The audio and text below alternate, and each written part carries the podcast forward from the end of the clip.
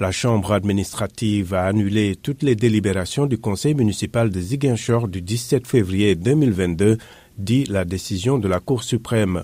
Le préfet avait formulé un recours pour contester la légalité de nos délibérations relativement à la rebaptisation des rues. La Cour suprême lui a donné raison, mais nous allons attirer l'attention sur les manquements graves du point de vue de la procédure, a confirmé Abdou conseiller municipal délégué à Ziguinchor, chargé de l'urbanisme.